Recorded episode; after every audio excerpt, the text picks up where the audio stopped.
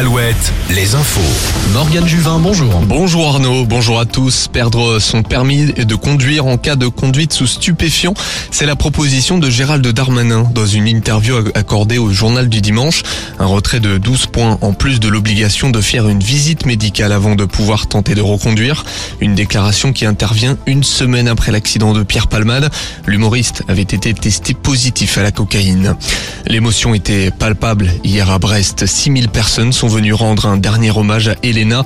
En tête du cortège, la famille et les amis proches, ils ont brandi une banderole avec mentionné dessus Elena, nous ne t'oublierons jamais. Le cortège a retracé le parcours de la jeune femme de 21 ans, de la sortie de boîte de nuit jusqu'au lieu de sa disparition.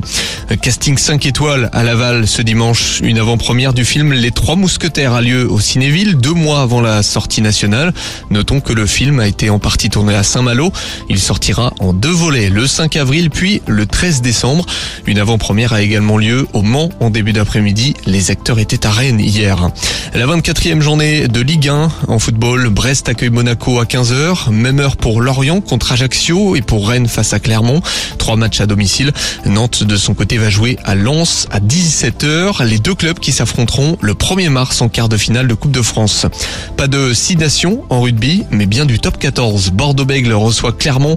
C'est le retour de Christophe Furios en terre bordelaise, désormais coach de Clermont.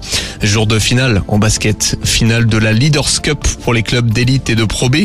Angers va disputer la première finale de son histoire à 16h contre Boulazac. À 18h30, Lasvel et Bourg-en-Bresse s'affronteront pour le titre. 13e journée de Ligue féminine. Cet après-midi, La Roche-sur-Yon accueille Saint-Amand à 15h30.